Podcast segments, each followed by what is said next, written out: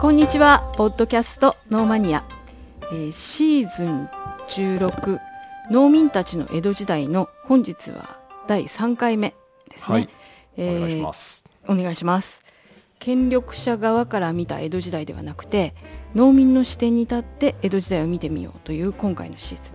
第1回目はこのテーマの概要、まあ、そのテーマの意味も含めてお話があり第2回目は基本情報として江戸時代について主に武家社会というか、はい。そこのなんか基本情報について、まあ、ここの回で知らなかったなっていう情報が私にとっては満載でした。まあ2回目は江戸時代という時代にまあどういう時代なのかっていうことですね。であとまはいあ幕藩体制とか参勤交代の話とかをしましたね。はいはい。えー特に印象的だったのがその幕藩体制の中に朝廷が存在してるっていうか朝廷の登場というかそのなんか朝廷と徳川家の関係。幕藩体制を維持できた理由としてて朝廷の権威が存在してたっていうことですね。はい、あの各藩の大名様たちこの土地を治めていいよっていう許可を朝廷からもらう必要があったと。はい。その代理人として朝廷内の役職である征夷大将軍としての徳川家が各藩主にお墨付きなる書状を渡していたと。ああの朝廷のうん、お墨付きを各大名は欲しかったんであすよね。そうですね。はい。はい、で保険的地位を朝廷から認めてもらう、ででもみんな朝廷に直接、はい天皇陛下とかに直接会えるわけじゃないから、うんその代理人を誰がやるのかっていうと征夷大将軍である徳川将軍っていうお話でしたね。はいはい、あのーなんか江戸時代ってほとんど朝廷の存在って私あまり関係ないっていうふうに思ってたから、はい。あここで朝廷がそまあ一応直接じゃないけれども存在していたんだなっていうのをまあ改めて知ったっていうかなんかすごく印象に残った件でした。それともう一つ参勤交代、はい。私たちが学んだ頃各藩の財力を弱体化させるためだってそんなふうにはいはい。昔はねおそういうふうに学び思っ。てたんだけど、はい。今はそれが否定されてきているとはい。いう話があってその幕府側としては軍役奉仕と服属服属儀礼を確認するというのが本来の目的。ということでただまあ副次的な効果としては幕府と藩とか各藩同士の外交機能、えー文化とか経済の交流ができていたっていう交流、まあ、そんな効用もあったっていうことであ参勤交代っていうのがすごく意味のあるものっていうかなんかその時代を成長させていくっていうか発展させていくっていう上ではすごく意味があったのかなと。でただ回を重ねるごとに他の藩に負けられないみたいなそういうことで各藩主がどんどん過敏にまあ、パレードになっちゃうんですよね、うんうんあの豪華なパレードになっちゃってお金使いすぎてっていう実態はあるみたいです、うんはい。でそこにストップをかけたのも幕府だったっていうことですね、うんはい、なんかまああの他にも詳しくはねあのほ第2回とか聞いていただくとすごいいろいろ詳しいお話があるんですけれども結構。そうですね、うんあの朝廷と将軍家徳川将軍の関係とかは、うん。うんあのあんまり印象ないでしょうけど、あはい。のずっとバチバチしてるんですよ。うんうんうん。で本当にあの絶妙なバランスの中でうん。お互いが存在しててであの歴史としてこう一連の流れとしてはい。江戸時代を見ていくと、朝廷は常に存在してて常に影響力は保持してるんですけど、僕らが勉強する時とか、うん。あと江戸時代の時代劇見る時とかっていうのは、うん。朝廷に触れる機会っていうのがあんまりないのうんで、ちょっとそこが印象がねはいあんまりなかったのかなって思うんでですけど、やっぱり封建社会の中で、うん。その封建的な地位を、まあ、認めてもらうその認めてもらう相手は誰かっていうのはうん。やっぱりトップには一応朝廷がいるんですよね、うん。これは江戸時代よりも前。そうですね。戦国時代室町、うん。鎌倉とかもそうなんですけど、ただまあ鎌倉時代まで遡ると本当にもうこれ余談中の余談ですけど、はい、あの一番特殊かもしれないっていうぐらいうん。あのまず朝廷はいるんですけど、はい鎌倉幕府は、うん。あの源頼朝が作りましたけど、3代でまあねあの、はい。源家はいなくなっちゃってその後北条家に乗っ取られるわけですけど、うんうん北条家はうん。将軍じゃないんですよね。執そうですね。権で,、はい。で将軍はいるんですよ。はいはいはい。将軍はいるんですけどこれはあの朝廷からうん。適当な誰かを引っ張ってくるんですよね、うん。でそれを将軍に置いとく。うん。だから朝廷と、えー北条家。はい執権である北条家の間にうん。よくわからない存在の将軍がいるとか、うんもうものすごい特殊な状況がずっと続いてるんですよね。うん。だから、まあ、ちょっと今回の江戸時代とはまた全然別なんですけど、はい。はまあ、そういうのも追ってみるとねちょっと面白いかなと思いますね、興味ある人そうですは。ね、い、やあの本当にのっけからえー、そうだったのっていう話が、まあ、てんこ盛りなてんこ盛りでしたか？感じですね。まあ、あでとあの大河ドラマをね見てもらえると本当によくわかりますから青い徳川三代を見てもらえれば、そうですね、はい。つになることやらみたいな。面白いですよ、うん。本当に。なんかその時代を除くような感覚うんうん。になるぐらい、うん。あの完成度が高いし前回も言いましたけど、セリフも小語遣いですからう、ん。なんかねあの小語遣いが分かってくるんですよ見てるとだんだん、うん。こちらも何言ってるのか初め分かんないんですよ。単語自体がものすごい古い言葉を使ってるんですけどうんそれがだんだん分かってくるとね結構ね、うん。あの楽しくなってきます、はい。まあ、そんな話でねみやさんの、えーいきなり振り返りから始まりまして。だすみません。第2回ちょっと印象的だったなと思ってちょっとすみません。言わせていただきました、ねありがとうございます、はい。本当にねあの収録日も違うんですよ、またそうですね。はい。あのちょっと思い出すのも必要で。はい、2で今回から3回目で収録日はちょっと収録日異なりまして、はい。まあ、その間にまた台本の過失訂正をするとまた台本が長くなるという現象がねね。起こりまして、はい。さらにただでさえ長い台本がね 長くなりましたけど、何回ぐらいになるのかなっていう感じですけどね。わかりませんね、うん。まああの終わってみて。そうですね。いつも通りはい。ゆるゆると進めていければとはい。思います、では今回は3回目ということで。そうですね、まあえっと、今、宮さんからあったように、前回は、うん。えー江戸時代について、えーまあ、前提知識としてね、今回のシーズンの前提知識として、江戸時代の話をしました、幕藩体制や参勤交代の話でした。はい。で今回はいよいよ農業社会についてなんですけど、はい。当時江戸時代の農業社会がどんなものだったかというのを、えーうん。見ていきたいと思います。はい。まずお願いします。江戸時代の村はい。についてお話しします。はい。村ですね。うん。現代の村っていうのは21世紀のね村はい。っていうのは地方公共団体の一つですよね。市町村の一つです。じゃあ江戸時代の村って何でしょうとうん。いうことなんですが江戸時代において村というのははい。基礎的な社会組織です、一番小さい社会コミュニティだと思ってください、うん。はい。まあ行政区画行政単位と言ってもいいと思います、はい。えー村というのはもともとは、えーこれねシーズン2だいぶ前にお話ししましたけど、中世日本のうん農民、まあ、これ百姓のことなんですけどこの百姓の言葉も後で説明しますからね、はい。はい、中世日本の農民たちの、まあ、百姓たちの自治的、それから遅延的遅延というのははい。土地の縁ですね、はいはい。遅延的つながりによるコミュニティがありました中世日本では、はい。これを総村と言います、はい。シーズン2でお話ししましたね。はい。はい。この総村を継承したものが江戸時代の村です。はい。うんうん大丈夫ですか、わかりますはい。総村についてはまあシーズン2ちょっとなんうん。かあんまり出来が今思うと良くないんですけど、まあシーズン2聞いていただくかちょっと総村で調べてみてください、はい。でこの江戸時代の村なんですけどええ。総村を継承したものですが、えーこれは農民とか百姓の人たちですね。はい。この人たちの生活空間であり生産空間でもあってうん。みんなが生活していはいる場ですね、この村というのは、さらに領主、まあ、はい。藩主とか大名とか幕府とかですけど、領主が農民領民を管理把握支配するための行政単位なんですよ村って。うんうん。はい。だから、もう本当に行政単位、はい。行政の行政単位としてカウントされるコミュニティが村なんですよ、江戸時代は、はい。でこの時代の農民っていうのはええ。村に住んでるね農民の皆さんっていうのは、うん。数世代にわたる家族単位で生活してました村の中で。はい。あのひいおじいちゃんおばあちゃん、うんうん。それからおじいちゃんおばあちゃん。お父さんお母さん。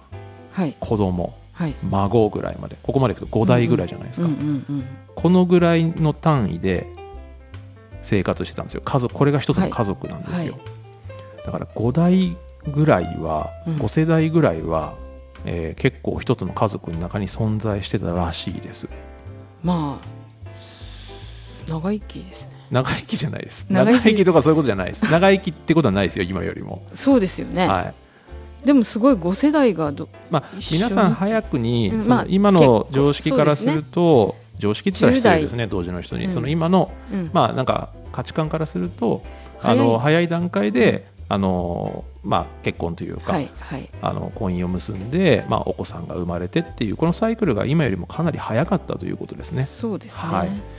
であとそれぞれの家族っていうのは、はい。あの孤立せずに、うん。まあ、それぞれの家々が集まってで村村がを。形成されてた。かまあちょっと固まって暮らしてるっていうまあだからコミュニティですよね。ねその家族、まず一つの家族は本当にうん5世代とか、うん4世代、5世代が一つの家族のはい中にはいました。はいで、そのそれぞれの家族が集まってきて、うんそれが村になりますっていうことですね。はいここまではなんとなくわかります。わかりますはい。村っていうのは基礎的な社会組織、行政単位ですね。うん江戸時代においては。で、江戸時代の村のうん概念と構造についてちょっとお話しします。はい簡単に言うと村のフォーメーションです。はい。えー、と今お話ししたようにあの何家族も集まって村ができるじゃないですか、はい。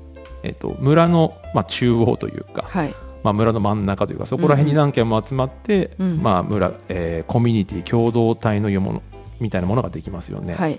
でこれはもちろん村ってさっき言いましたけど、うん。厳密にはこれはまあ別の言い方すると集落ですよね。はい。はい。うん。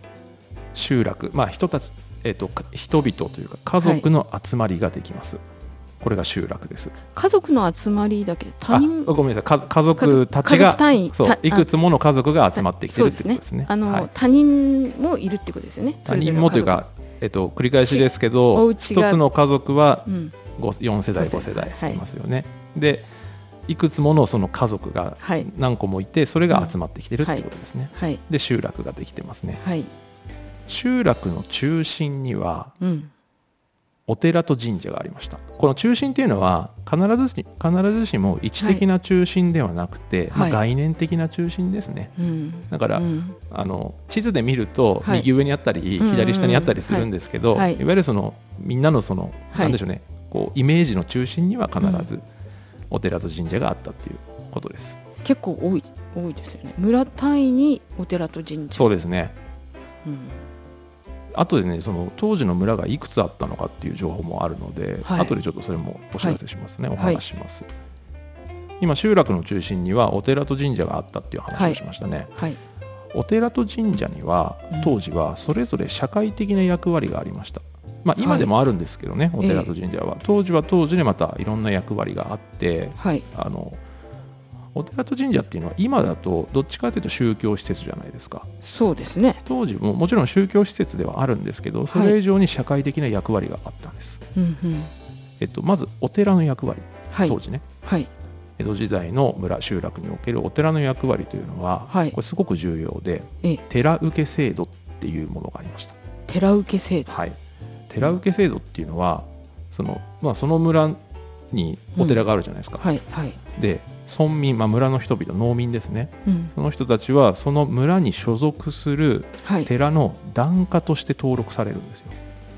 はいはい。でこれはどういう意味があるかっていうとええ。一つはうん。キリシタンではないっていうことを証明するためなんです。江戸幕府はあのキリスト教は禁止してましたからね、はいはいまずだからキリシタンではないということを証明するため。はい。それから、まあ、キリシタンではないから仏教徒であるうんという宗教統制を行っているっていう側面がありますよね。檀家として登録するわけですから、プラス住民登録制度の側面もありました、なるほどね。はい、檀家とし檀家として登録するから。そうですそうです。あだからよくあのお寺に江戸時代の記録が残ってますっていう話が、まあはい。あのー歴史調査とかで出てくるんですけど、はい。これはこの、えーまあ、寺受け制度に基づいた記録なんですよ。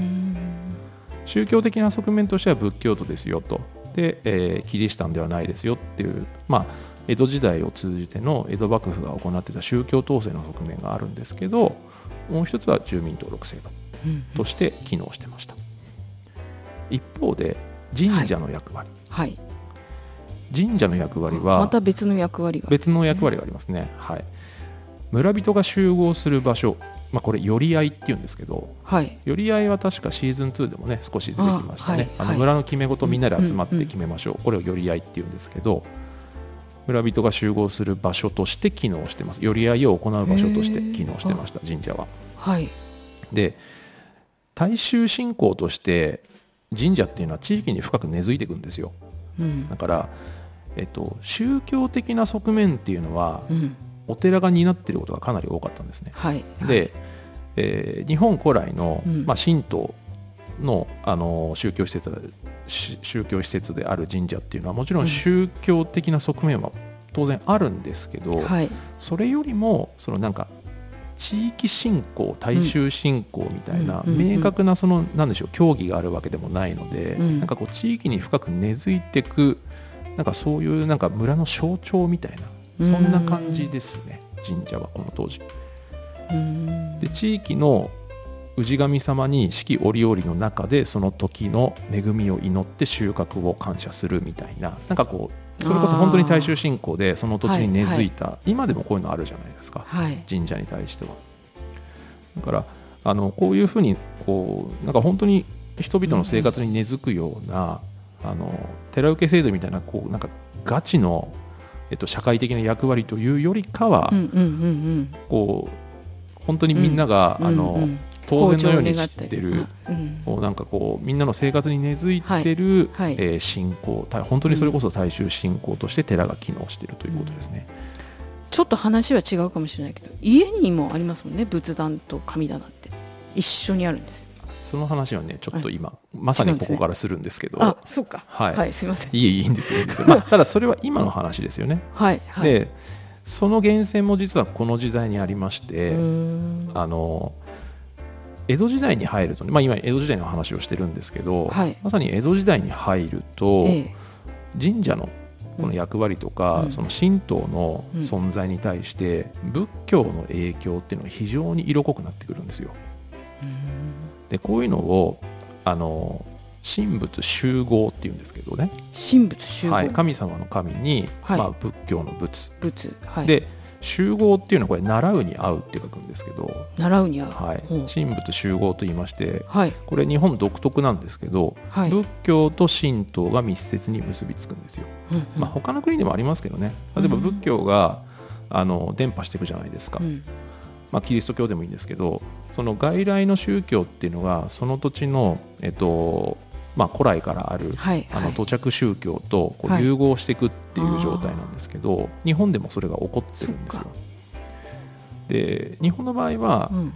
あのもちろん仏教ってねあのうんうん。奈良時代とかでしたかね、あの入ってきてるんで存在はしてるんですけれども、うん。やっぱ神道がもともとあるじゃそないでか。うですすね。うん。でそれに対して仏教っていうのがどんどはいんどんどんこう入ってきて、別に対立とかしてないんですけど、うんあの江戸時代でやっぱり徳川幕府が宗教統制それから、えー住民登録なんていう社会的な役割を、えー寺に持たしたんですよ、はい。仏教人に持たしてくると、社会に根付いていくじゃないですか。ではい。どんどん融合していくってことが起こるんですね、これが神仏集合ですね、うん。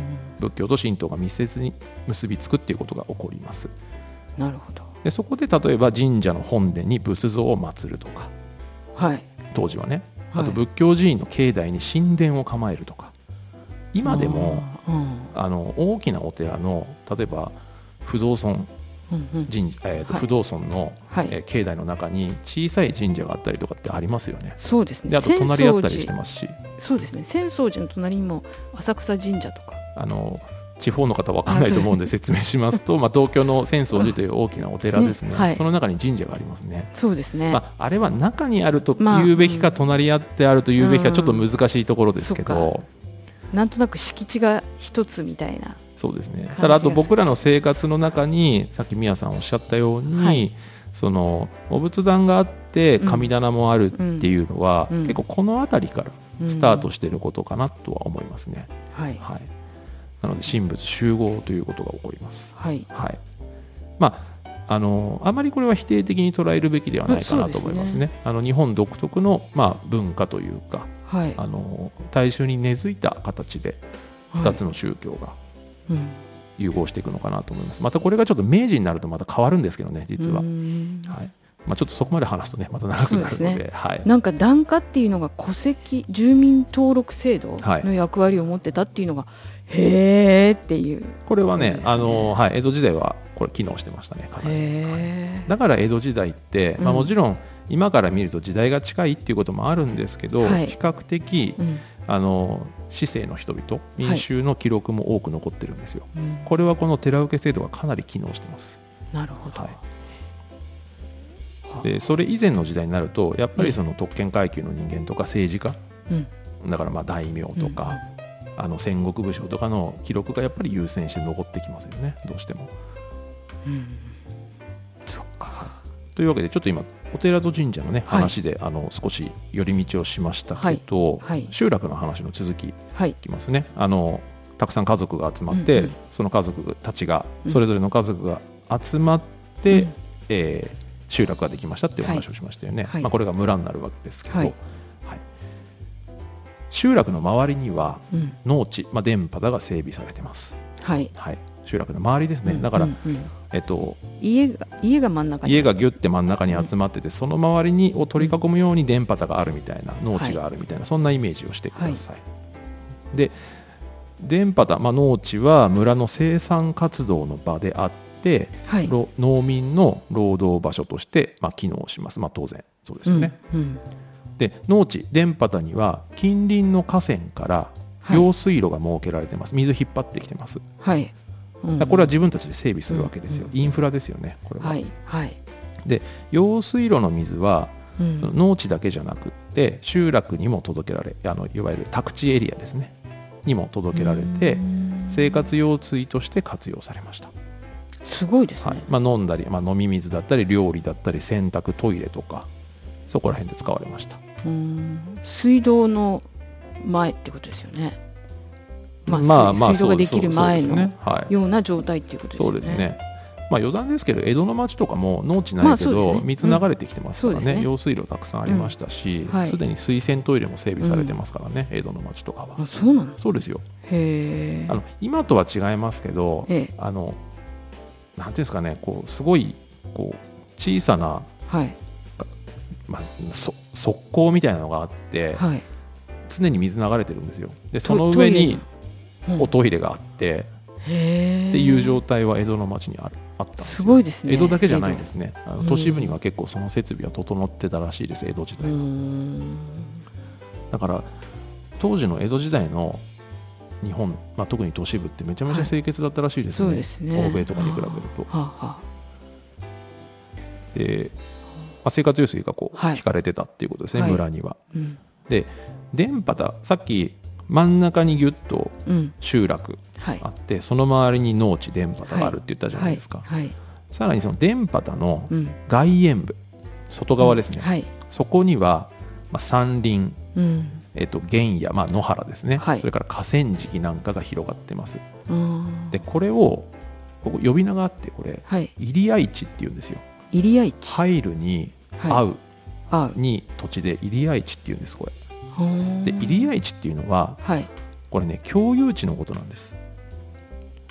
共有地、はい、つまりですねこう、真ん中にギュッて集落ありますよね。はい、でその周りの農地あるじゃないですか。はいはいこの農地っていうのは、はい、このギュッてしてる集落のも、まあ、持ち物というかエリアというか、そういう考え方なんですよ。はい、でその農地のさらに外縁部外側にある、山林原野河川敷は入合地と呼ばれこれは共有地なんです。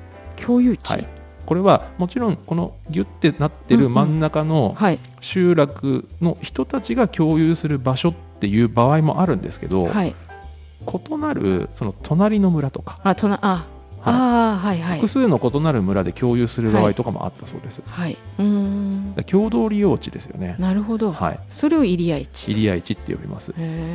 村の中だけでその村村の中に集落に存在している、所属している複数の家族でだけ共有する場合もあれば隣隣の村隣の村それぞれの村とえー複数の村と共有する場合もあったそうです。はいでうん。入谷市がどういうふうな機能があったかっていうとはい。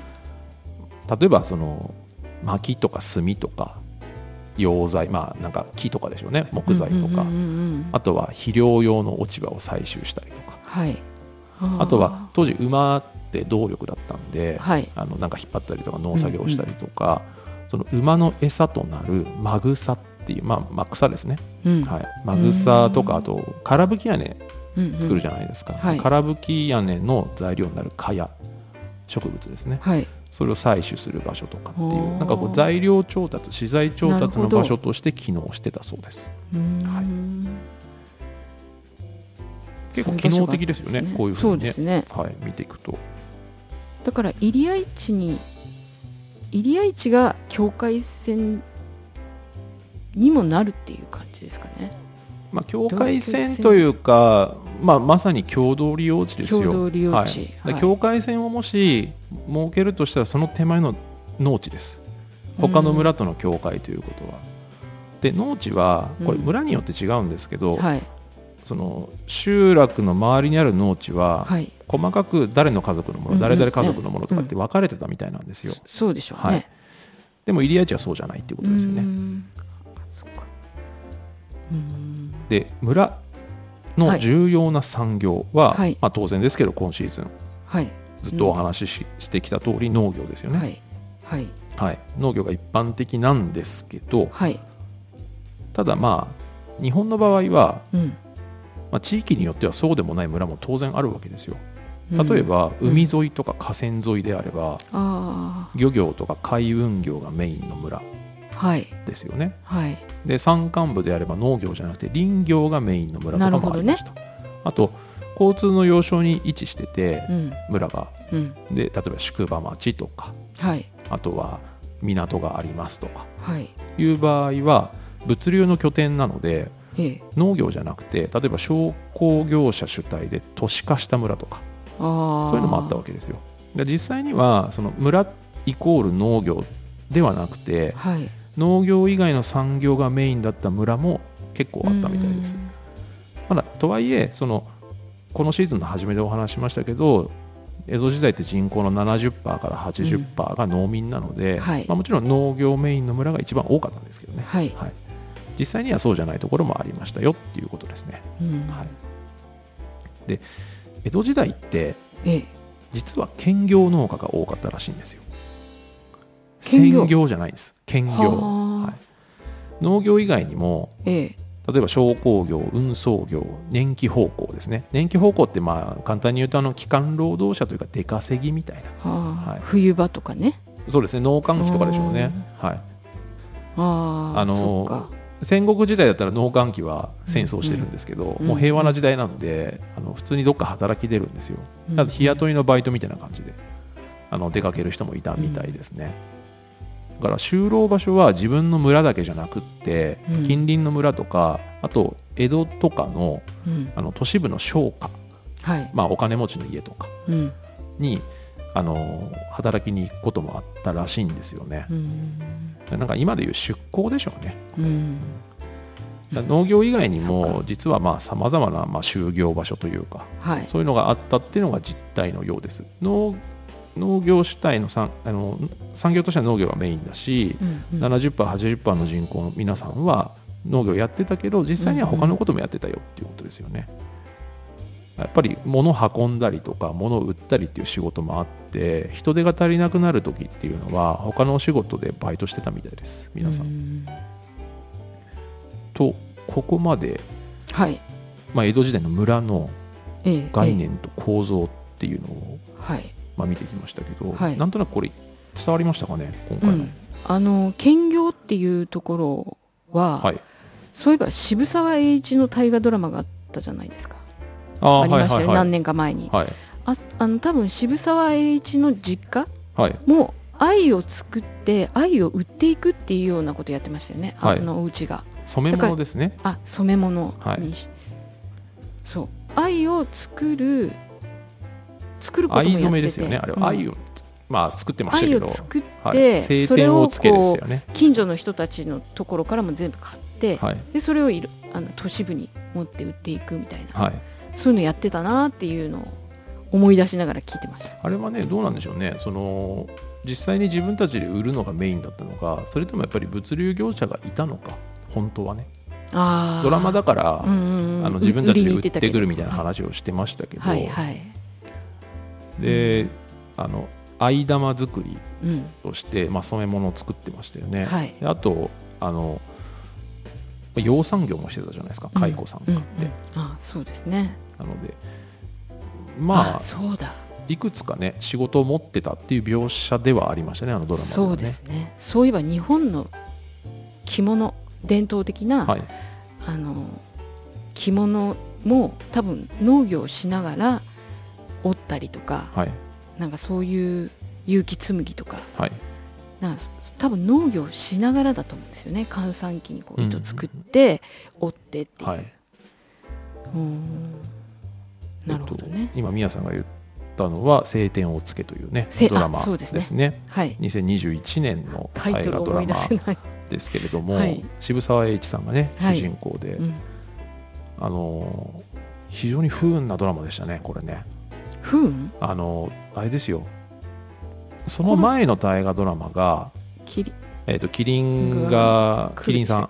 うんキリン。キリンさんのそうキリンさんのドラマで、まあ、僕正直あんまり好きじゃないんですけどあのドラマは、でうん。あのコロナの影響で、はい。そのキリンさんがうんちょっと2月ぐらいまで伸びて、そうですね。その煽りを食って短くなっちゃったんですよね。ああそっか。こうこの「晴天をつけ」は映像とかすごく凝ってて、うんうん。であと主演の吉沢亮さんね、うん。イケメンだけど演技うまいしねそうですね。うん。